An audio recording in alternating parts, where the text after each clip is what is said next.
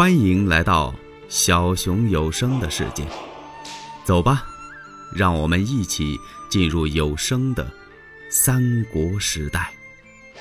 放马过来！王直往前一催马，连两个回合都没走上，关云长手起刀落，将王直劈下马来。云长这算是过了四关，斩了武将。他杀死王直之后，这才催动赤兔兽。赶上车仗，直奔黄河渡口。要过黄河渡口，必须得过华州。东郡太守刘岩在华州这儿呢，他早就听见信儿了，说云长将军过四关斩武将，保护皇嫂，直奔这儿来了，把刘岩吓坏了。我怎么办呢？关云长将军。曾经为我解过白马之围呀，要不然我刘岩早让颜良给杀了。云长将军待我不错，那么今天到我这个地方了，我是不是放他过去？放他过去，丞相怪罪下来，这怎么担当啊？因为关云长将军是不是这么逍遥自在的走过来了？他把所有的关口都给冲过来了，而且把守关的主将都给宰了，这不行啊！云长将军闯了祸了，他有罪，我不放他过去，我不放他过去，我也打不过他呀。刘岩正在这犯嘀咕呢，探马来了，报！刘岩就怕这一报啊，啊，哎，报上来。关云长将军保着二位皇嫂来到华州界口。哎，再探。刘岩把探报打发走了，自己想了想，云长将军已经来了，怎么着我也得出去接一接呀。吩咐人来呀，你们随我前往迎接汉寿亭侯。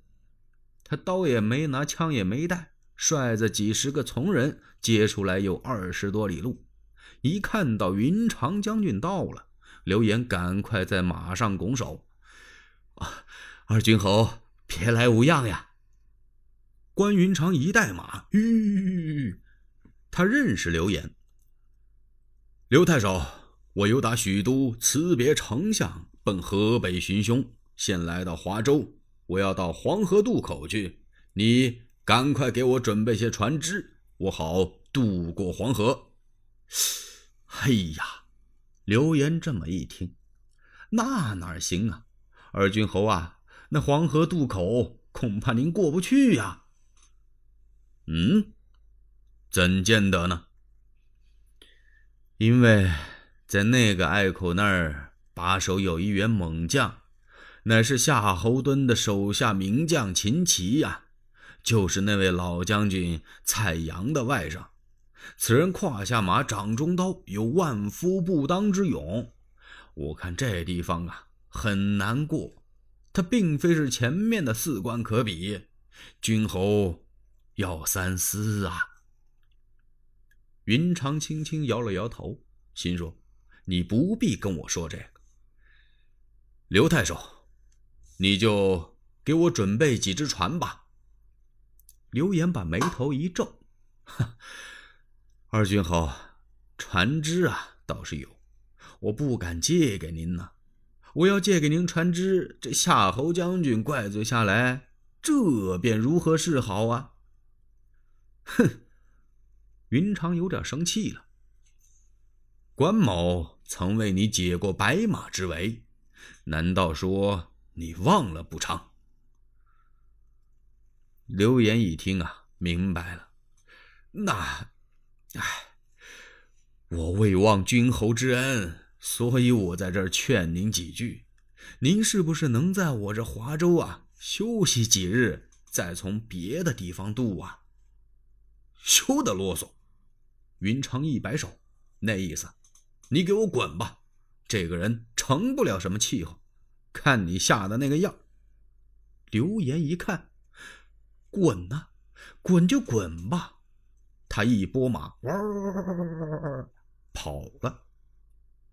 云长将军一看刘岩走了，自己催动车仗直奔黄河渡口。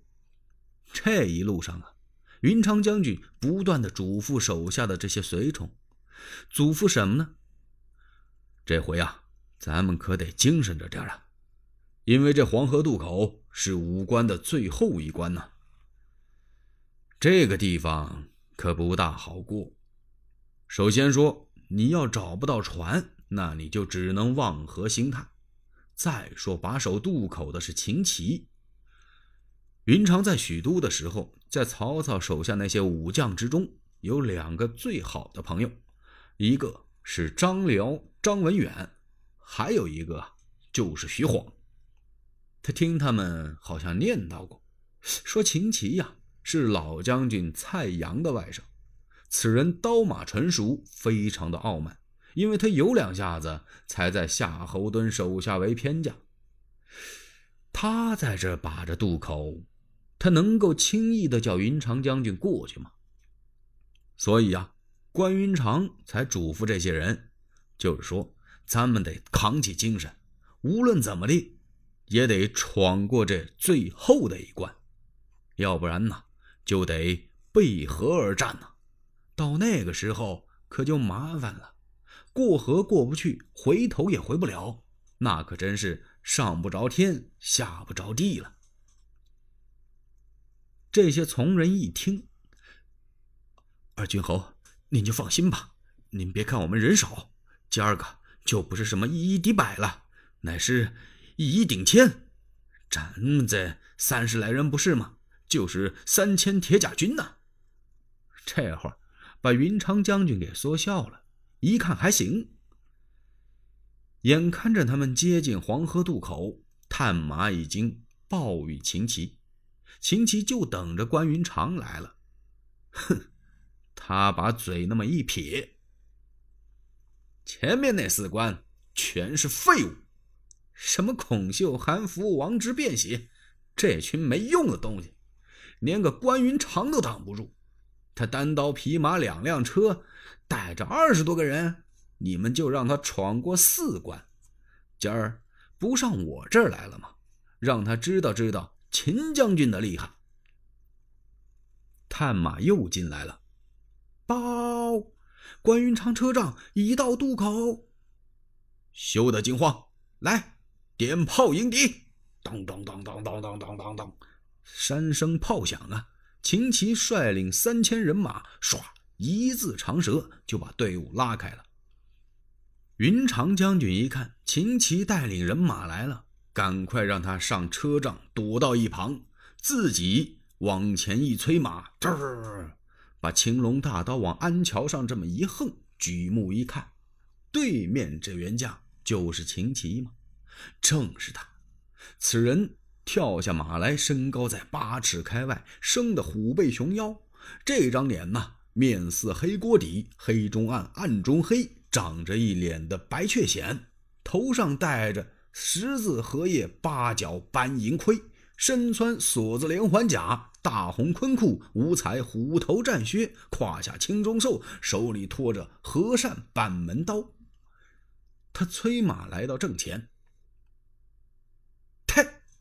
什么人这么大胆量，催动车仗来到黄河渡口？云长将军看了看，哦，他这个年纪，瞧他这个气势，这家伙是挺傲慢的。云长将军不愿意多杀人，但得呀，能说几句，叫我过去也就是了。